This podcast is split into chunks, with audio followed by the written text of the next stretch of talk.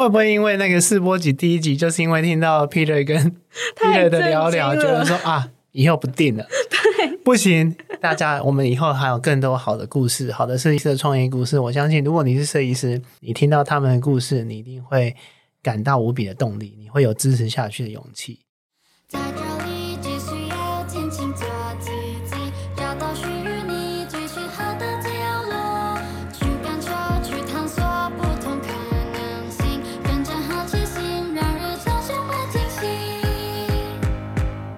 欢迎大家收听拼音口语聊聊，我是拼口语的 AB。这个节目呢，是希望我们可以透过轻松聊天的方式来帮助了大家了解更多的好设计，还有品牌背后的创业故事，以及拼口语的有趣职场。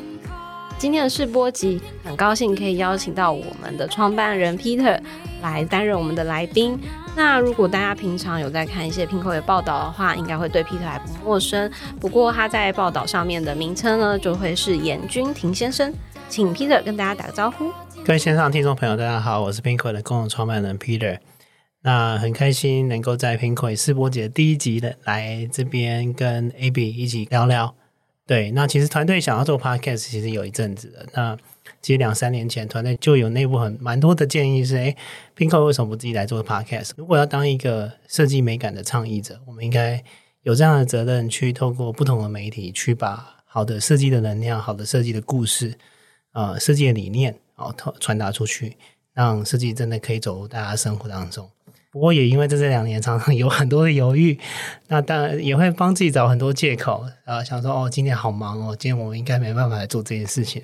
不过呢，今年我们也下定决心，那 Pinko 的文化就是 Dare to fail 嘛，就是不试试看，我们怎么知道这件事情会有什么样的反应？那不试试看，我们怎么能够帮设计可以帮他传递到更远的地方？对，所以很开心今天跟 AB 一起来共同聊聊这件事情。好，对哦，就是因为这个 dare to fail，所以我们今天就在这里呢。而且必须跟大家说，如果大家是现在听到的话，我们刚刚就是前面一个很大的水逆设备失误，所以持续的录开场至少有五次以上了。对，目前大概我们大概重复的讲了五次，那但不过每次五次内容都不太一样了，所以也还蛮有趣的。对，然后我们终于可以进入正题了。好，今天主要啊，其实刚批的那段。蛮震惊的，但我也有先跟他邀请他的时候，我先跟他讲说，我们这个节目就是要聊聊认真的聊，不可以是面对媒体那一套。对，我们今天就是实话实说。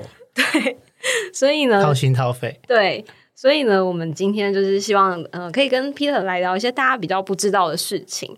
那最近有一个社群，社群上面的圈很红嘛，就是大家一直在分享说，你可能对我很意外的十件事情之类的。所以，今天给 Peter 功课之前呢，我有先请他准备一下，大家会觉得可能很意外的事情。那 Peter，你可以来分享一下吗？你觉得大家会感到很意外的事情？OK，我觉得第一件可能是，呃，Pink 会我们有三个创办人，但我们三个创办人的关系不是同学，然后也不是工作上的伙伴，而是网友。哦，这个应该蛮特殊，在很多创业故事里面，说你是三个完全不认识的陌生人。是如何 透过什么样的机缘可以凑在一起？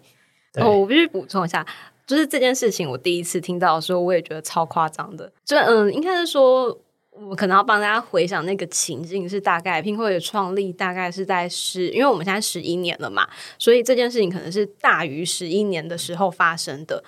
大于十一年的时候发生的，可能 Facebook 才刚开始没多久吧，就是一个你知道，不是现在可能你随便。在网络上面找到一个同号那么容易的事情，就是给大家那个年代的 context，就觉得其实这件事情是有点需要勇气的。在那个当时，对对，我那时候其实，在那时候还在美国西谷工作，那那时候就想说要回来啊亚洲创业。那我那时候其实也知道，说自己光靠一个人力量是完全不够的。那加上我的专业，没有办法去真的去打造一个国际的平台，所以我需要有。不同的伙伴来一起一起合作。那你可以跟我们分享一下怎么找到这所谓的你现在的共同创办人们吗？我觉得真的超幸运的。那时候我在美国工作，我就在那个 Google 上找了一个相关的那个一些论坛跟文章。那我大概就是寄了十封信给不同的写这些文章的布洛克。嗯，那十封信出去啊，其实我等了很久都没有人回应。突然有一封回应了，那他就是我现在的共同创办人，也是我们的技术长 Mike。那我之后有问他说：“哎，你那时候怎么会想要回应我？”嗯，他说：“反正回了又不会怎样，反正回了之后也可以聊聊看。那聊了之后才知道适不适合。”是这样吗？不是因为他那时候在金门卖冰很无聊吗？对对对，他那时候正好有一个因缘机会，我听麦克是跟我讲说，那时候在金门卖冰，那正好也也觉得够了，对，那那他就想要转换跑道，那那时候也他自己也在想要怎么创业。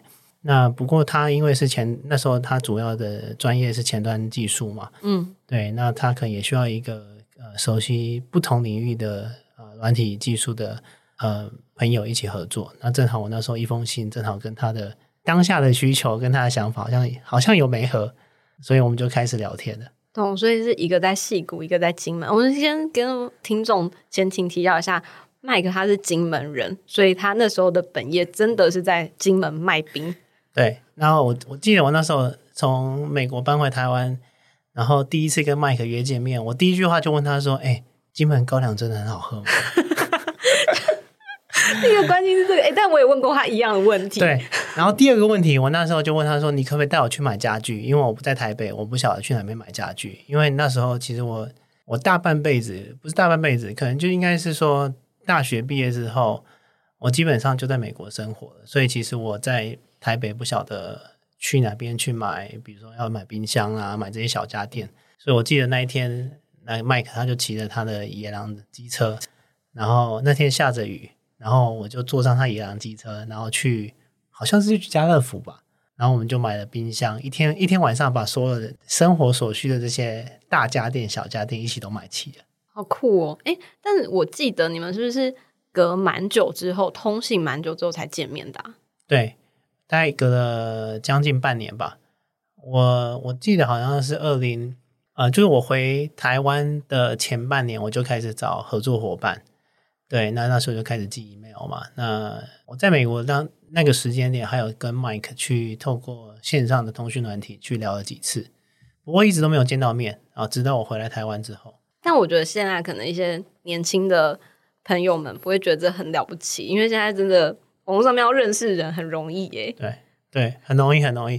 不过我我记得那时候早期很多朋友会问我说：“哎，你跟你的 partner 其实认识时间不算长，嗯。”你怎么可以信任他可以一起工作？对，那我觉得这一点其实我们蛮幸运的。说不止麦克啦，我们我的另外一个共同创办人麦，他也是朋友介绍的，我们也是通过 Facebook 认识的。嗯，那我记得那时候我就是写个 mess Facebook 的 message message 跟他跟麦说，哎，我想要做一个类似苹果这样的东西，我想我们的想法是这样子，你有没有兴趣？然后麦那时候也很阿萨利，他那时候也在美国西谷工作，他就说，哎，那你让我想个几天，我再回你。嗯，我先帮大家前提提到一下，另外一位创办人阿买，她是个女生，那所以他们现在是一个两男一女的组成。对，然后两个工程师，一个设计师。嗯，对，然后男生正好都是我们都是科技仔仔，都是工程师。然后麦她是女性，女性，然后她是她的专业是设计师。OK，聊一聊，然后想一想嘞，就是大家都会觉得说，哎，三个陌生人怎么可以就是凑在一起工作，然后。难道你们不会不信任彼此吗？等等之类。其实那时候早期有很多，不管不管是家人或者是身边的朋友，都会问这个问题，说：“哎，都不认识你们，怎么可以一起工作？”那其实我那时候觉得这些问题很怪，我反而反而会问他说：“都不认识，为什么不能工作？那你工作完之后，你就可以认识这个人啊？那你觉得适不适合？你就会心里会有个谱，能够一起继续合作下去，就会继继续合作下去。所以我们那时候其实没有做任何设限。但我觉得它比较难的，应该是因为一起创立公司是要出钱的，就是他会有金钱的牵扯，所以不认识的人，你怎么知道他不会把钱拿了就跑掉？哎，我倒是真的没想过这个问题，真的，我到现在那是你幸运呢，你遇到的是好人。我们我们幸运，可能是我们，我觉得可能第一个，我觉得幸运点，幸运真的是一个蛮蛮受眷顾的了。那再来，其实。如果你认识麦克，认识麦，你其实也知道说，你跟他们讲话，你就会知道说，从那个对谈中，你可以知道他们是一个值得信任的人哦。他们讲话都很诚恳。那我觉得这个部分，其实我觉得人与人之间的的交流谈话，你还是会感受到一点温度跟那种直觉。嗯，那我觉得就是因为那种直觉，觉得说，哎，我们不太需要去担心太多，我们就可以一起工作。其实我们花了比较多时间去理清，说为什么我们想要做这件事情，为什么我们想要做拼会，嗯，为什么我们觉得做这件事情有意义。所以那个这个 topic 反而是我们花比较多时间讨论的。OK，就是三个，我觉得真的是很幸运，三个刚好很认真的人想要做很有意义的事情，对，我们都很良善。好难得哦。但是我记得阿玛有讲过一个，我觉得超好笑的是，因为那时候为什么我刚刚给一个前情提要是他们是两男一女的组成，是因为其实你是先找到 Mike，然后之后才找到阿麦，对，然后。我记得那时候阿满应该是在还在美国念书，刚做没多久嘛，他在美国工作了，对。也是一个可能二十几岁的对我们那年轻女，我们那时候都是二十几岁。OK 二十几岁的状态的时候，Sorry，我那时候比较老一点，我那时候三十二岁了。其实我是比较年纪比较大才创业的。对啊，所以你看，我就是听过他讲过，是他妈妈担心到是要跟你们见面，真的，真的，真的。那时候麦阿阿麦他还在美国，然后他可能有跟呃他的妈妈讲说，他在跟呃两位共同创办人，反正两两个朋友一起创业。然后他妈妈就问说，可能担心吧？我觉得父母亲的直觉就会担心小孩子受骗啊等等之类的。嗯那我还记得他妈妈特地跟我约时间来到我的，因为那时候我们的办公室就是就在我的公寓，嗯公寓里面有一个小房间。然后他妈妈真的就跟我们约时间说想要来做家庭访问，家庭访问，真的的就是家庭访问。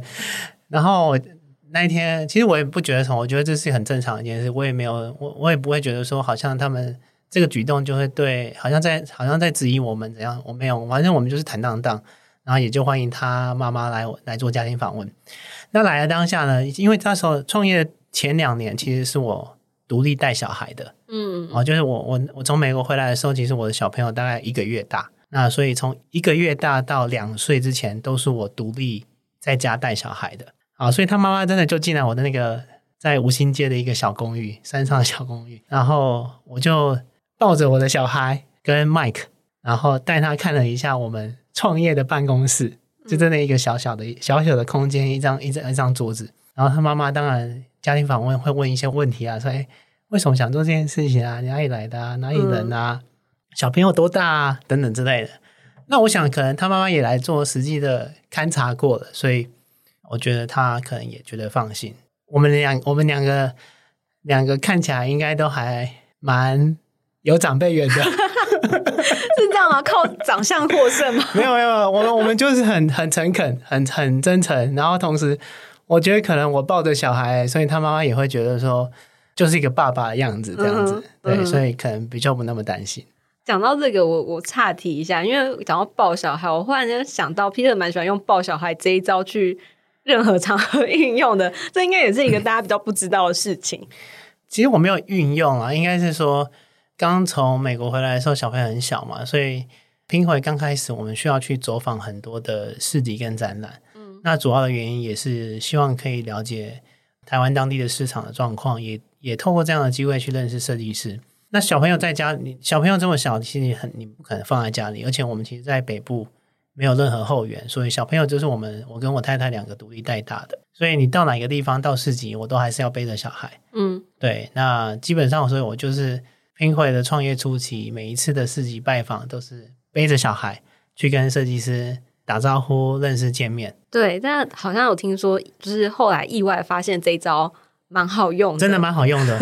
对我，我我自己觉得可能是这样子，就是说拼会上的设计师们多数都是女性。嗯对，那我我其实就是看起来就是一个三十几岁的中年大叔的样子嘛，所以我如果说等下等下，你说三十几岁中年大叔，我觉得 OK，sorry，能三十二岁，三十二岁的仔仔，然后因为对啊，那时候我还是我们还是工程师嘛，所以看起来真的很像我用仔仔来自己形容自己。OK OK，对，那当我们走到市集里面去跟这些女性的设计师们打招呼的时候，他们通常都会有一些，我呃，应该会会保持一点距离啦。哦，嗯主要的原因可能是因为觉得这这个这样的行为可能是搭讪啊，或者是好像有什么企图。哦，对，而且我补充一句，因为我真的是进并购之后才发现，其实超多设计师都好漂亮哦，很有气质的，真的真的，知道我要帮大家证证实，所以嗯真的是拼会上的设计师，真的每一个都是很有气质，也非常有才华。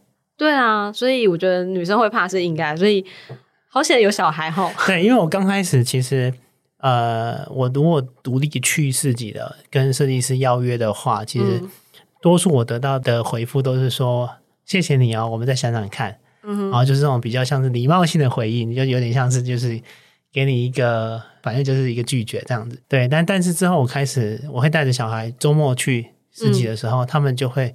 感觉上防备心就不会那么、那么、那么有距离感了。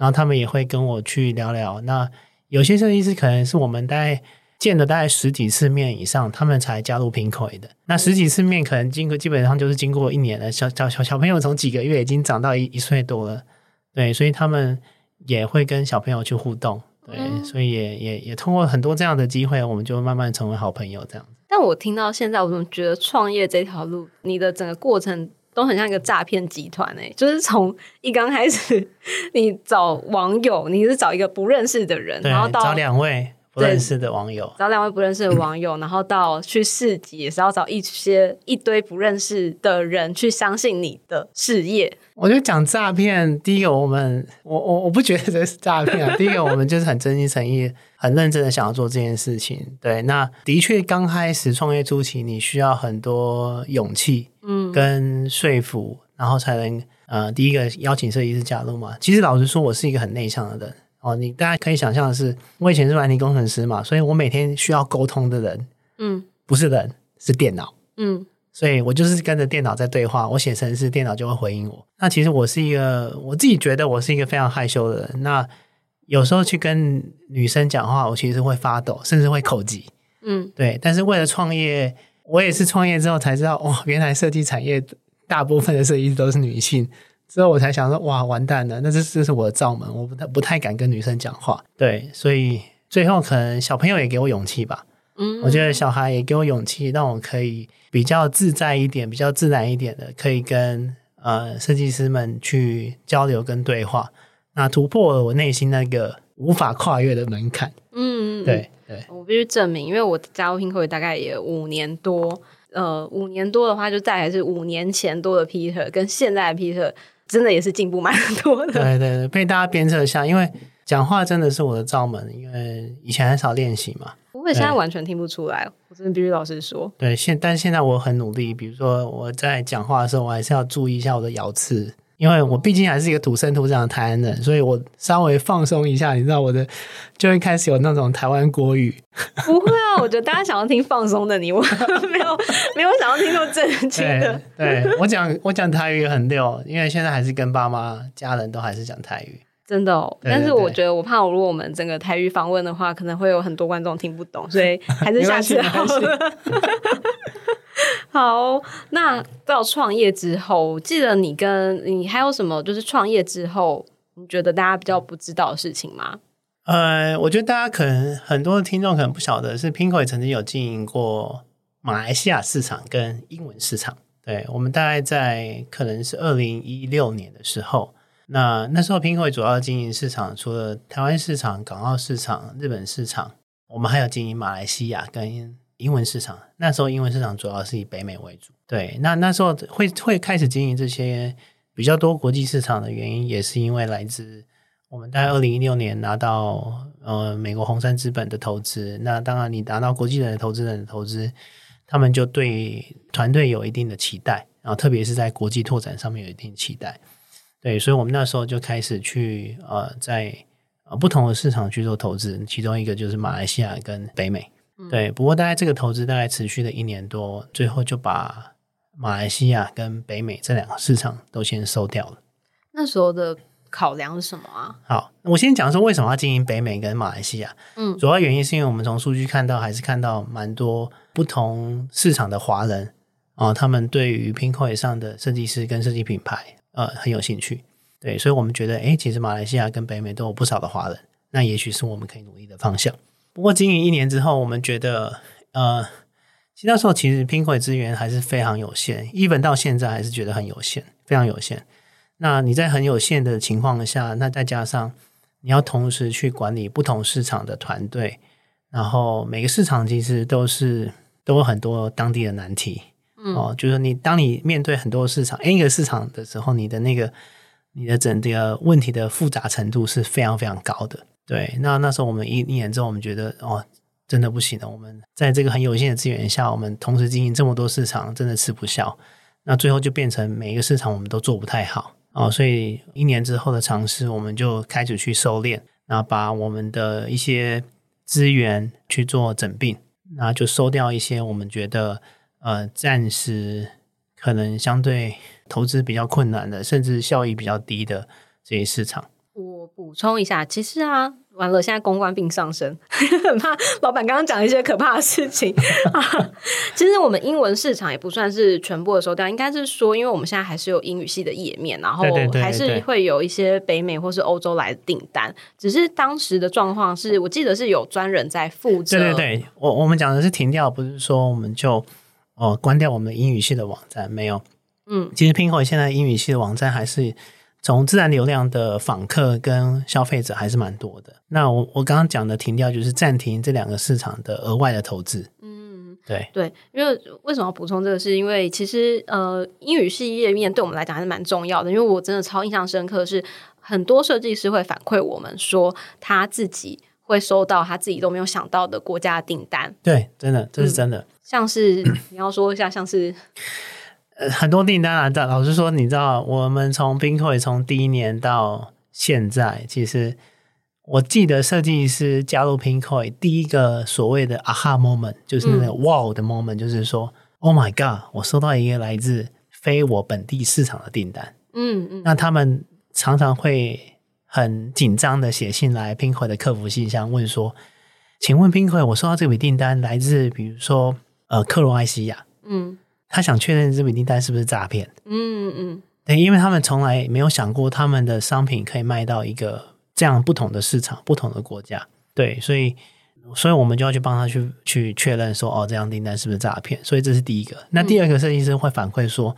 当他比如说他要寄寄到非洲的某一个国家，嗯，哦，那我反正很多国家，比如说刚果，要怎么记？啊他不晓得怎么寄，对，那他同时要也需要，有时候可能我们也不晓得这个国家到底在哪边，我们还要去打开 Google Map 去看一下，说，哎，原来真的有这个国家。所以我也是，老实说，我以前地理学的很不好，嗯对 世界上有哪些国家不晓得，所以也是跟团队开始经营 Pinko 之后，才比较了解哦哦，原来我们有这么多的国家。对这件事情，我也是觉得超特别。这应该也可以算是一个大家会感到意外的事情吧，因为我们真的很常收到设计师的反馈，是他可能接过呃什么阿拉伯联合大公国的地址的订单，然后可能刚果啊，可能东欧啊，像刚刚说克罗埃西亚之类的。南美啊，对，然后我听过，我觉得最可爱的事情是我忘记是哪一个国家，可能是那种可能是阿拉伯语系或者是泰文语系，就是因为他们订单在写的时候，有一些客人他会忘记这是一个国际平台，他会写就是他们自己语言的地址，对，然后 设计师设计师不晓得怎么写，对不对？他就很可爱的要用描的，对，有些设计师的确是用描的。嗯嗯，早期的时候，那时候 Pinko 还没有提供比较友善的功能的时候，大家真的用描的。我还听过设计师是，他是直接把它印出来啊，他先他先把它截图嗯，放大，然后把柱子的部分剪下来贴在他的他的包裹上。嗯，老实说，这样这样其实风险很高啊，因为老实说，那个可能大家呃写的时候，其实写的再再贴上去，其实很容易出错啊、会记不到啊，对，记不到，记不到，对。有啊，我们后面呃，对赵 Peter 刚刚讲的，就是这还是要证明一下，我们后面系统改善喽，现在是很友善的。不过 早期的时候，确实会造成设计师有这样子很可爱的情况发生。对对对对，这也是真的，确实也蛮特别的。就是可能大家不知道 p i n k o y 我们是从台湾出发，但是其实帮助很多设计师呃卖到了很多他们想不到的地方。对，哦，开始有点工伤喽。OK，好，那我们 回到 Peter 的部分。我真的很害怕，我必须先跟大家说明一下，因为就是现在今天的这个组合很很，我觉得自己觉得很可爱，是老板跟公关的组合。那大家知道公关这件事情啊，其实平常都在讲一些比较官方的正经八百的，事情。老板反问的时候，其实也讲的蛮震惊的。然后今天要聊这个的时候，我就跟他说：“不行，我们真的不能这样子，因为这样子真的跟所有采访没有什么两样，而且一定没有人不想听。会不会因为那个试播集第一集，就是因为听到 Peter 跟太 Peter 的聊聊，觉得说啊，以后不定了。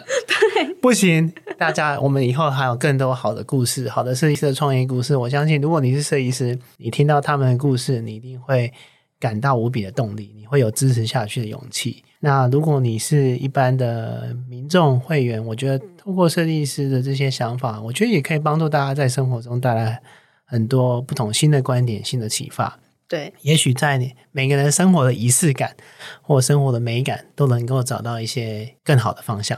对，所以嗯，这个 podcast 呢，我们主要也是想要之后啦，之后会多跟大家聊这些。好，但是还是要回到，就是嗯，我再岔题一下好了。Peter 就是嗯，刚刚有先聊了大概三个大家可能会有点意外的事情嘛，包含是网友，对，然后包含我们曾经有团队在经营英呃北美市场跟马来西亚市场，但是我们结束了。我觉得这个结束也确实蛮需要勇气的，毕竟是第一次当老板这件事情。然后跟大家也会很意外的是，哎，其实我们的设计师会透过我们服务卖到很意想不到的地方。那你要不要跟我们分享一下？比如说第一次当老板啊，或者是说还有没有什么经验是你觉得哎是不那么不那么平凡的？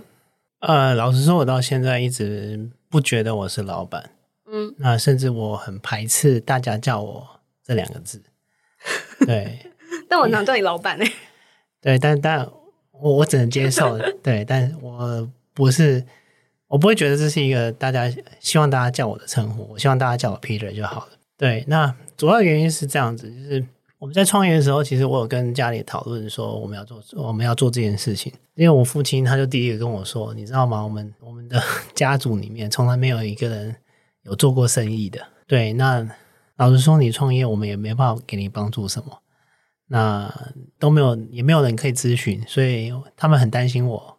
就是会失败，那当时我就跟他说，其实老实说，失败也没什么了不起，对吧？失败它就是一个一个摸索的过程。对，那一直开始，比如说拼会从第一天到现在，其实其实我很研究的是每天跟团队的共识，然后去帮助大家解决问题，去了解团队跟队友们的想法，去帮助他们达成他们想要成为的样子。对，所以。所以我自己我就觉得这两个字，第一个我我我我比较排斥的原因，是因为他真的压力蛮大的。嗯，哦，你会有很多的责任在肩膀上。对，那大家大家叫你老板的时候，其实对我来说，他就是责任。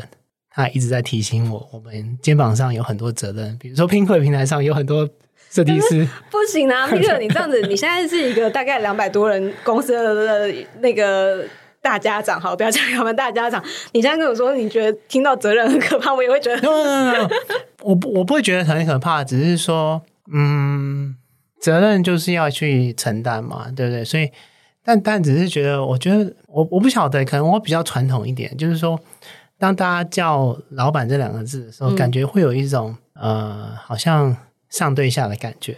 哦。对，但是我希望，其实跟我比较期待的是，跟团队成员可以。我们大家一起的工作。好，那 Peter 就是你可以聊一下，现在其实不管你喜不喜欢老板这个称呼，应该是说 Pinko 应该是你第一次创业吗？也不算哦，Technical 也不算，就是在在 Pinko 之前，其实我跟我们有做过其他不同主题的网站，跟 Mike 嘛，对不对？对对对，跟 Mike 做过不同的主题网站。OK，但是应该是说你起心动念离开戏骨之后，最主要还是 Pinko，就是 Pinko 嘛，所以等于说。因为 Mike 也不算你员工啊，所以你第一次真的就是有员工成为一个老板的一个状态，应该就是现在了吗？算是吧。OK，好，因为这这件事情，我觉得应该很，因为你知道，老板这个角色毕竟是少数，所以就是你要不要跟大家分享一下？就是从你以前也是受雇者，你在戏谷其实也工作了很长一段时间，然后到现在这个角色转换，有没有什么是呃，你到现在都还难以适应的？老实说，这是我们自己的选择啦，所以呃，倒不会是真的不适应。但不过，我可以跟大家分享的是，其实 p i n k 上很多品牌，每个设计师他们其实都是老板，嗯，对。但我知道他们都喜欢称自己叫老板兼壮中，嗯，哦，我觉得，我觉得基本上形态就是真的是这样子。对，就跟 p i n k 早期创业的时候一样，我们都是每个人都要做很多不同的事情，都需要多个职能。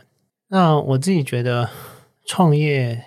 其实过程中是蛮孤独的，嗯，对我相信很多品牌在创业的过程中也真的很孤独。但你有 partner 哎，你有 partner 也还是会孤独吗？有 partner 好一点，因为你可以跟你的 partner 去聊一些事情，不过有时候也因为比如说现在组织大了嘛，所以 partner 彼此我们会有分工。嗯对，那其实我们自己在不同的分工的守备范围里面遇到的一些烦事，其实我们也不会去把这些烦恼的事情分享给大家，因为可能大家也都很辛苦，嗯所以好像没有必要必要去把自己的烦恼又再加注在别人的烦恼上。对，所以我们我们可能就会试着去尽量的去消化哦，嗯就是我们在每天工作中面临到的挑战跟烦恼。那也因为也因为我是 CEO 嘛，所以我也得承受很多外部的压力哦。嗯这个外部压力可能来自于投资人的压力、投资人的期待。那国际投资人其实讲话都很直接啊，就是他们会 不好就是不好，呃，批评就是批评，而且很少肯定。对，那基好惨哦对，基本上就是资本市场投资人他们给的 critique 都会相对多非常多。那那这个压力其实我也我也需要自己吸收，因为这个压力我带来团队其实没有用。对啊，如果我把这个这样的压力就是很如实的转换到团队身上，团队反而会觉得可能 overwhelming，嗯哦，就是压力过大，那甚至他们可能无法去解读跟转译投资人的真实的想法会是什么。嗯，对，所以 我觉得老板这两个字其实对我来说，它就是一个责任的承担吧。那怎么去做好自己的工作、自己的角色，尽量的维持心态健康跟正确。诶，那再重来一次，你会想要再创业吗？当然会啊，即使你刚刚说的这些，对，为什么？因为我有点，我可能有点自虐症吧。对我那时候从美国回来台湾，就离开戏谷工作回来台湾，一个很大的原因是因为我觉得我我那时候在戏谷工作的时候，大概三十三十出头嘛，三十一岁左右，就离开美国那那那一那一个时间点三十一岁。其实我那时候发觉，我已经可以看到我四十岁的样子了。我从我的同事在美国工作同事四十岁的样子，四十五岁的样子，我其实都可以想见的。嗯那那时候我就会问我自己，说我喜不喜欢这样的生活？对我并并不是说那个生活不不好，嗯只是说我个人不喜欢。嗯，对，所以我会我会觉得，其实那个生活老实想一想，没有什么不好。对啊，你现在好，你现在已经四十到了，你看到当初看到那个年纪嘛，大概四十几岁的对时候，你现在回想，你会觉得其实不错嘛。如果你以那个烦恼的烦恼，当然少很多了，嗯然后轻松当然非常轻松，生活当然很惬意，是没错。但是我我我我自己，我还是会忠于我自己的选择，重来一次，我还是还是会会选一条比较比较艰难的道路，但有趣，它有趣，真的有趣。而且我觉得在这个过程中，我自己我自己可以成长很多，我学到很多东西。同时，我觉得最重要的是，你看到团队也跟着一起成长，哦，那是我觉得最大的成就感。那有没有什么你觉得这个过程里面最有趣的几个点？最有趣哦，嗯，因为刚刚已经讲过一些蛮痛苦的，就是投资人压力啊对对对。我我觉得我觉得最有趣的是，设计师愿意用我们的平台，设计师愿意一开始在我们什么都很阳春的时候、嗯 e v e n 到现在，我我们自己对我们自己呃平台上提供的服务跟功能，老实说，我们自己也很多不不满意。但老实说，我我我相信每个创业者都知道，你你永远在每天，你永远是资源匮乏，每一天你都得面临资源匮乏的问题。你都得面临很多的突如其来的挑战，所以你天天就要去做这些不同的 trade off。对，所以 even 现在我们对我们的平台还是不太满意。嗯对，那我觉得我们最觉得最有趣的事情是，品牌跟设计师愿意用我们的产品，那甚至给我们回馈。那这个回馈可能是好的回馈，或者是批评都可以。你有你有问过当初为什么那些很出奇的设计师对愿意来拼后上面上架吗？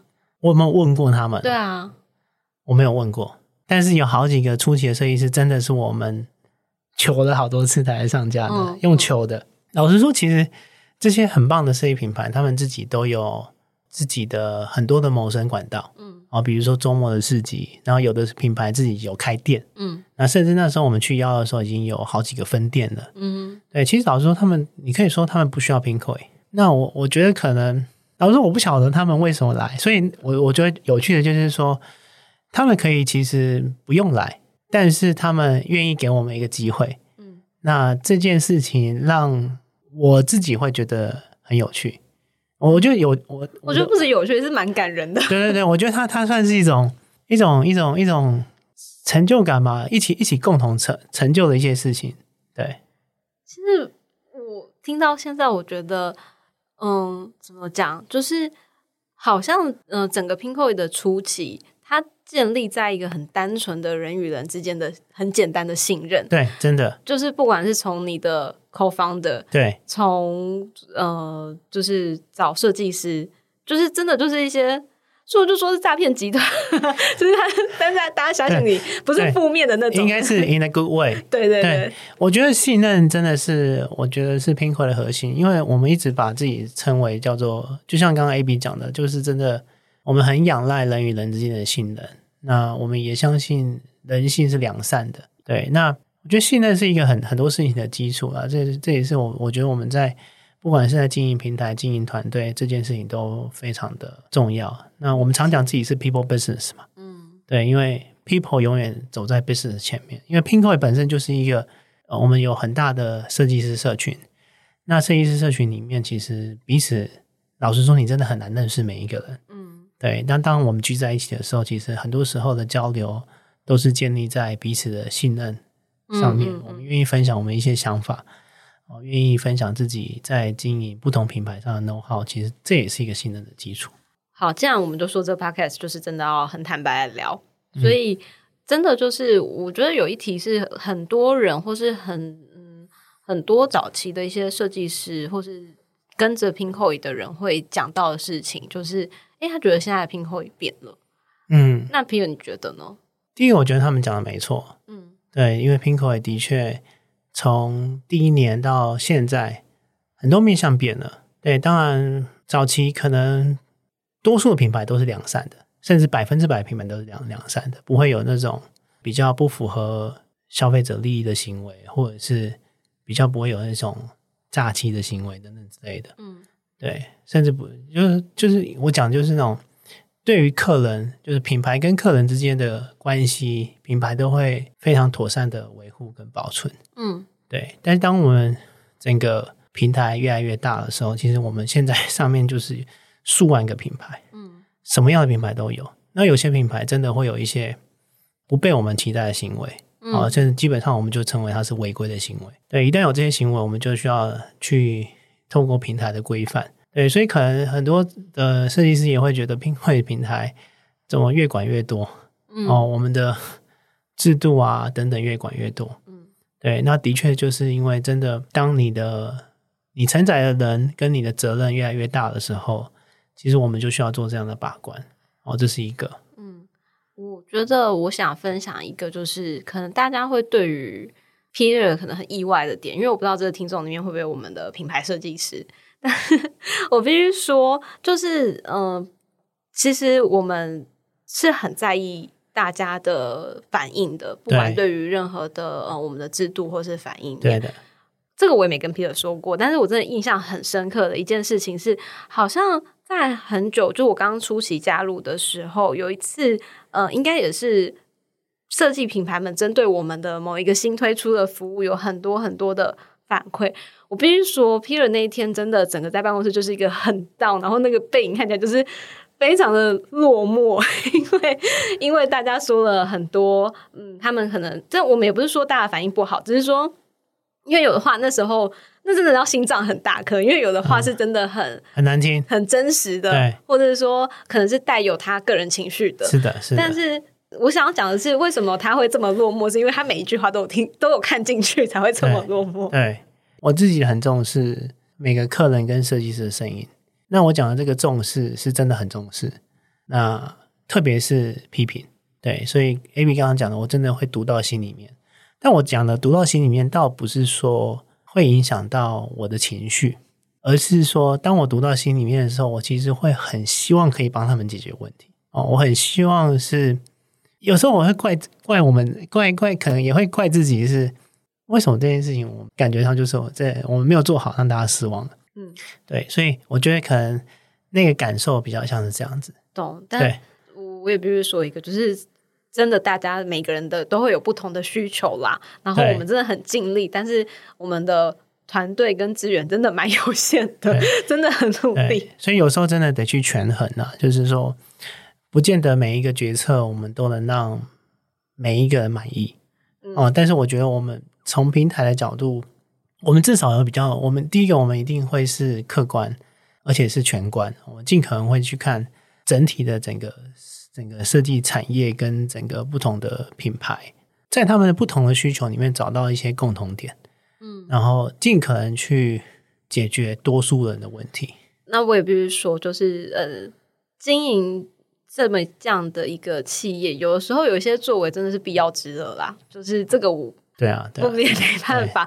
但是，总之，我觉得起初的刚开始，呃，一或是一直到现在，我们还是我刚刚聊到说，哎，有没有变这件事情？我其实想说的是，就我看到到现在，Peter 其实还对于每一个呃，不管是消费者或是呃设计师的 comment 这件事情，是其实都是很上心的。那个上心不是说，哎，他真的是影响他的情绪，而是说，哎，他真的会可能在我们公司里面的群组里面很迅速的转给就相关的团队说这个应该要注意，那个应该要处理。对那但是他有时候如果是牵扯到一个比较复杂的架构的时候，它真的可能没有办法这么快。那只是说，诶，这件事情其实如果就我来看的话，它还是跟刚开始一样，就是基于人与人之间的没错。信任。我觉得在这个过程中一定有变跟不变啦。嗯那刚刚我们聊了很多变的，变的可能是因为规模的扩大之后，我们需要有更多的制度。然后呃，规模扩大之后，当然每个品牌有不同的需求，不同市场的品牌有不同的需求、不同意见，我们要怎么在这些很多复杂的不同的意见里面，去寻找一个大家共同的交集？哦，嗯这这个是很仰赖团队的智慧跟判断的。我对我说一句真心话，他就是真的超爆炸难的，对，真的就是对，那不变的是，如果听现场听众是对设计产业是有呃是有期待的，或者是本身就在这个设计产业里面去工作的，那我觉得 Pinkoi 不变的是我们的初心啊、这这一点是一直以来都呃没有改变的。那我们的初心其实就是希望能够成为这个设计产业创意品牌的倡议者，让每一个好的设计、好的故事都可以走到大家的生活当中，去创造出每个人生活中的灵感跟发现。嗯对，那这件事情其实我们是真的很希望这个产业能够越来越好，然后可以透过这个产业去引领创意跟创新。对，因为我们 fundamentally 我们相信有创意跟创新注入在整个社会里面，我们才真的能够进步。好，大家刚刚听到大概就是最官方的、最媒体的正式说法，对，但是也真的确实是呃我们想做的事情啦。不管是说呃嗯、呃容纳进来越来越多的品牌，让消费者他可以其实更快速的找到他的需求，然后或者是说我们做更多的不管是活动啊，或者是产品的更新。让品牌会有更多的不同的管道或是方式被消费者看到，其实两边都要顾到，都是我们在做的事情。那呃，Peter，你个人呢，就是在公司里面，你的你在这段时间里面，你觉得你自己最大的改变，最大的改变，我觉得脾气变好了。这是真的，这我听说。对，因为我的早期，其实我是一个脾气很不好的人，我性子很急，所以早期其实嗯，这样的个性可能会造成团队不少压力。对，那之后当然也很谢谢队友们都有给我很多反馈，然后我也试着去 manage 我的这些急性子啊，或者是这些比较不好的脾气。我可以偷偷爆料吗？可以啊，可以，可以讲。好，呃有什么我不记得了吗？我不知道，但我觉得你可能不知道，我知道，因为呃我有听过很早期的队友说，就是在以前的办公室里面，Peter 脾气不好到还会直接摔手机。哦，这是真的。但通常都是因为，多数不是因为公司的事啊。我知道，我知道，那时候有一些状况，这个如果可以聊的话，我就可以再聊一集。好，但是我觉得这个东西应该是现在认识你的人会很意外。对，因为现在可能我觉得年纪也大了吧，年纪到了，然后所以我觉得很多事情呃不需要用脾气，或者是其实有很多不同的沟通的方式。嗯，对，那所以就慢慢转化了。对，有点修身养性的概念。了解。我我想要再爆料另外一个事情，就我觉得很可爱的事情是，因为我们在讲变与不变嘛，对然后有一个东西是大家阻止你被强迫你改变的，对，强迫我改变的，对。呃，你应该讲的就是叫 Peter 不要再写程式这件事情。对对我忘记大概是几年前。其实老实说，从创业的第一年到 maybe maybe 第第六年，我其实非常 enjoy 在写程式。嗯但这跟刚刚讲的就是，呃，写程式，我是一个软体工程师，它就是我的专业嘛。嗯对，那同时也是我的热情。对，所以每次写程式，我就会觉得自己好像有能力去改变世界。然后你你你你的城市有机会去改变设计师刚刚提的这些抱怨啊，这些痛点啊，我可以很快的用我的能力去解决他每天面临到的问题。嗯好，所以写程式那时候对我来说，就是当设计师或消费者给我们反馈，他们觉得我们服务不好的时候，我第一个反应就是我有能力去改变它，我有能力去马上解决它。好，所以写程式一直是我一直不间断的，那也是我热情所在。那为什么会被大家阻止嘞？那直到有一天，我的共共同创办人是 Mike，他也是我们技术长，他就过来跟我说：“Peter，我跟你讲一件事情。”他说：“你不要再写了。”为什么？对，他就跟我说：“Peter，你写的东西最近都出很多错。”对，然后再加上，因为可能也因为我的工作的开 title 是 CEO 嘛，嗯所以就算我错了，工程师可能也不敢纠正我。其实这是不好的行为，不能嗯不能这样子，应该要纠正我。那他们或者是说，反正就是呃，Peter 写的 code，我们就就就就他想他想上就上，他想要 release 就 release，其实也不用经过我们内部的，我们内部都会有 code review 的嗯 process 嘛，就是工程师上线之前会有另外一个工程师来帮你看你写的对不对，嗯哦，正不正确。但是 Peter 每次都有解禁，就是他不用人家 code review，然后麦雪就跟我说：“你这样不是一个好榜样。”谁敢 call 吗 review CEO 啊？对，就是你不能以身作则，你破坏我们自己建立的这个制度，你应该要 stop 啊！所以我老实说他跟我讲之后，我跟他说，可不可以再给我多那个？你可以关掉我部分权限，但是有一个权限还是可以留着，也就是还是让我可以做点东西，还是可以写点程式。其实我记记得这个过程大概可能 maybe 呃大概一个月吧，一个月之后我就真的没写了。那他给我第二个理由是这样子：是你知道你为什么会出错吗？就是因为你时间太少。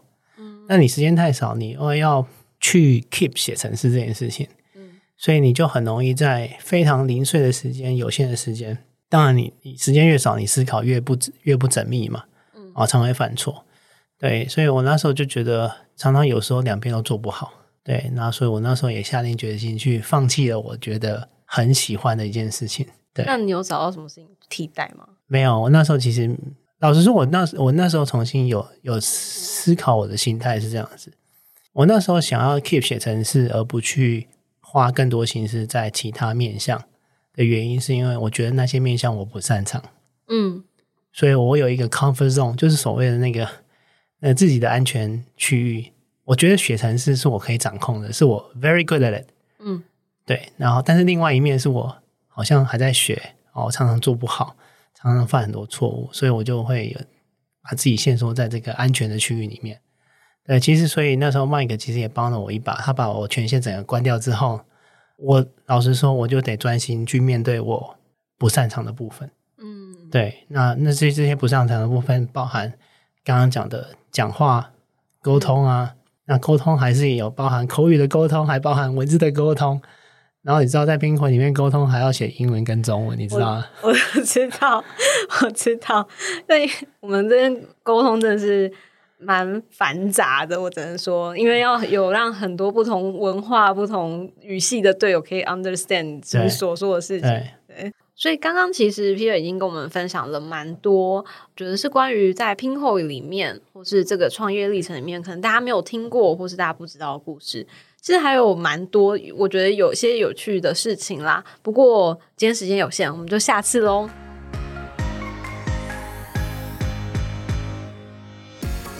那我们呢，因为是试播集，所以我们还在尝试整个节目的 workflow。现在呢，其实我们会希望在每一集结束的时候，去介绍一个拼会上面比较特别的品牌。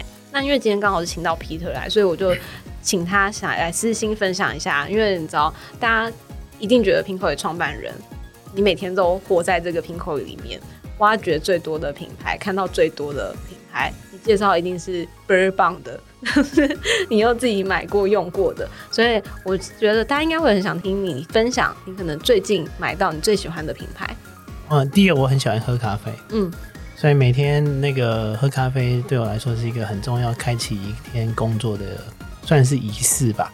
那我最近在拼会上买了一个日本职人的一个陶瓷，它它它本身就是一个手冲咖啡煮，哦，不过它很特别的是，它的它不用滤纸，嗯，它是用法兰绒，布吗？这是布类的，对它它的学名叫做法兰绒。绒。我很担心我的台湾国语被大家讲出来。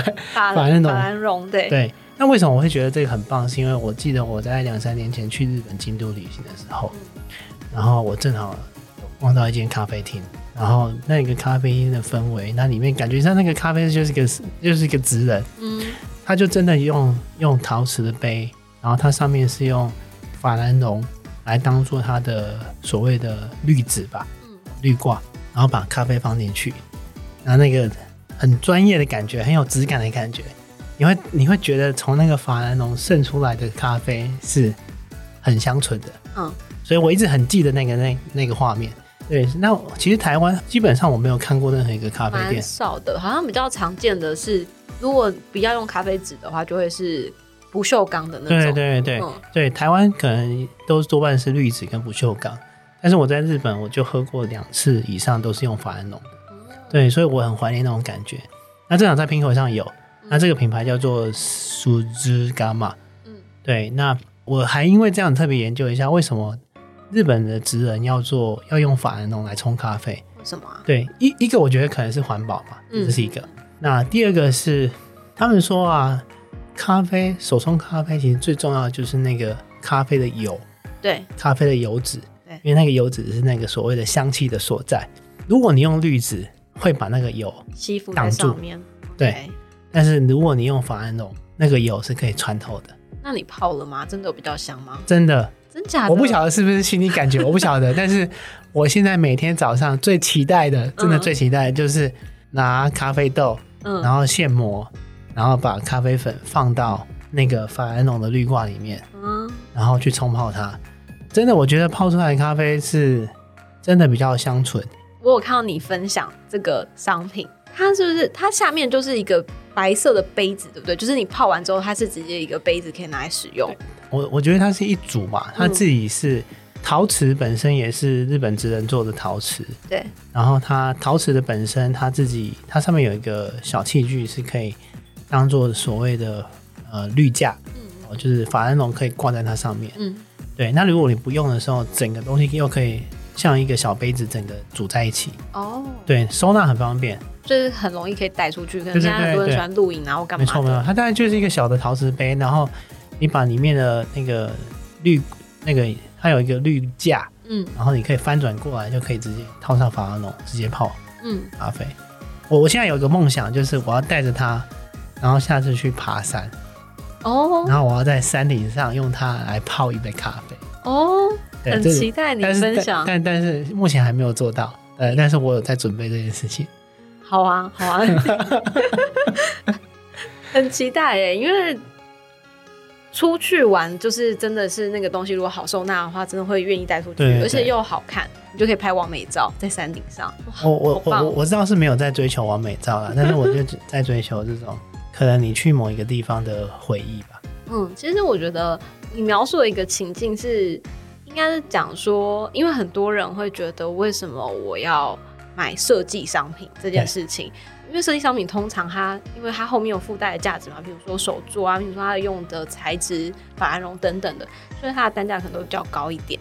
然后可能就是会有很多人会觉得，为什么我要用这样东西？但是你刚刚描述的那个情境，每天早上会因为这个物件而期待一整天的开始。对这件事情，我觉得它就很值得。对老实说，我这个日本品牌，其实我大概注意它一阵子，但我那时候没有一一直没有买，就是一直没有出手买的原因，可能会觉得说，其实我现在就有一个手冲嗯咖啡的主，它就是常见的那种，常见的那一种，嗯然后就是要放滤纸的。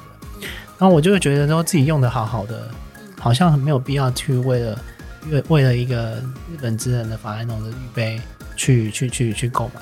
我那天晚上呢，我就特别要打开它，然后我看了他的，我发现他有一个影片，就是他整个手冲咖啡的那个过程。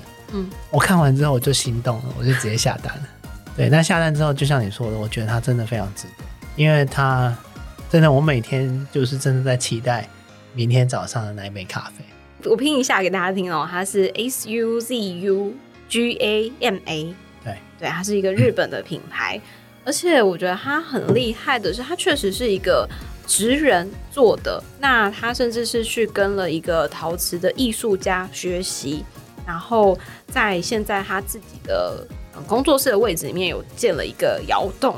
对对，所以其实是我觉得有时候在拼会上面就是很很可爱的是，我们当然是也是会有一些嗯比较大量生产的设计品啊，因为它当然是可以满足 daily 的需求。对，但是真的有时候就是也会找到这些很有历史渊源，因为比如说这个职人他就说他其实是用所谓的美浓瓷做的一个一个工艺做出来的。对，他他他们他们，我觉得他们从那个陶瓷的原料的选择啊，跟嗯那个法兰龙的选择，其实都有很多的历史背景。当然，我没办法去一一记得这些东西啊，嗯，但是其实我真的在使用，身为一个使用者，我在使用的时候，其实真的，你真的就是泡完咖啡，你你你你握着那个陶瓷杯，你会觉得你一天充满活力。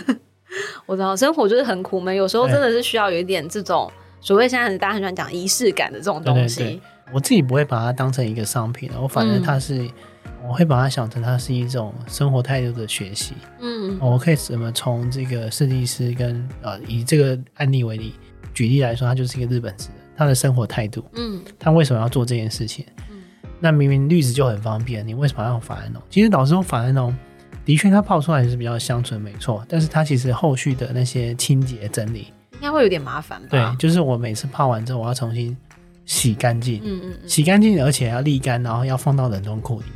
哦，所以就是会学到一些东西啊，有趣的生活仪式吗？因为是你你说真的，现在台湾这么方便，你去 Seven 买一杯咖啡也不过就是几块钱的事情，但是真的就是在生活中创造一点自己的回忆，而且你还可以说想你要带去爬山。带着走，对，它就好像变成你生活中的一部分了。虽然说它只是一个物件，对，我觉得这也是应该就是你所谓想象创办 Pinkoi 的时候，想要让大家生活可以感受到的事情吧。老实说，说老实话，因为今天要要要说真心话。啊，你说真心话，你要把我刚刚的那个完美的毁掉。对对对，不是。我觉得我们在创立苹果之前，其实我对这样的想象是没有的。嗯我反而是在这个过程当中才去学习到这些想象。嗯对，所以我觉得这个创这个创业的过程，设计师跟品牌也在教我们很多东西。嗯对，所以的确，我那时候创办苹果的第一年，我真的就是一个仔仔而已。那我只单纯觉得说这件事情，设计师做的东西很棒。那我们单纯就是想要透过 网络跟科技的力量，帮他跟消费者对接，就这么单纯。嗯但是也是因为做了之后才发觉，其实有这么多故事嗯，跟感受在里面。所以你这几年就是也学习了很多，真的真的，我也升级了。有有有有 upgrade，我也不是说，我加入之后我有一些 upgrade，好像大家都会，因为确实，嗯、你才会发现说有这么多的，不管是记忆，不管是对创意或是故事，都是真的都是这些很有才华的创作者们想出来的。，对，真的真的，所以我觉得大家生活可以去跟他们学习吧，应该就是学习哦。呃，而且一面就是大家不知道，就是其实 Pinko 也是一个双边的平台，所以如果大家在 Pinko 上面传讯息，点那个发信给设计师，你接触到的是真的就是那个品牌的设计师。所以，比如说，如果你想要找一个咖啡相关的东西，是真的你自己有研究的话，像 Peter 这样子，是真的可以跟他多聊一些内容，他也会有很多知识可能可以分享给你等等的。对对好，我觉得第一集还 OK 吧？还，OK 啊，我觉得很顺利。我其实很少录 podcast，的但是我来之前也是蛮紧张的。希望大家多多包涵啦，就是我们会越来越好的。然后，如果大家觉得 Peter 很有趣，有一些你知道还没有挖完的点啊，可以在底下留言，是不是？对对，大家有求必应，是不是？尽量应喽，毕竟我也是公关病还没有完全的被拿掉，我也没有办法全部有求必应。我努力，好 好啊，那我们今天到这里喽，谢谢大家。好，谢谢大家，拜拜。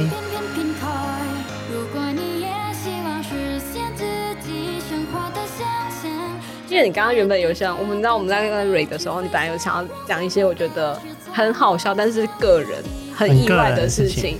然后你刚刚讲一个让我就是最不可思议的是，你曾经很喜欢蔡依林。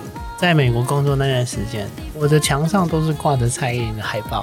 Seriously，真的，对，所以那个是什么时期啊？老实说，我现在有点年代有点久远，我就难回想。但是他，我觉得九妹到现在一直都在我心目中很棒啊的印象都是女生，真的，真的。那我们可以希望以后可以有机会跟重金重金找他代言之类的吗？哦，我我我们可能搬不出重金的。好，我只想叫你分享这个而已，其他的什么日文啊什么，其实还好，对对对，不是很重要。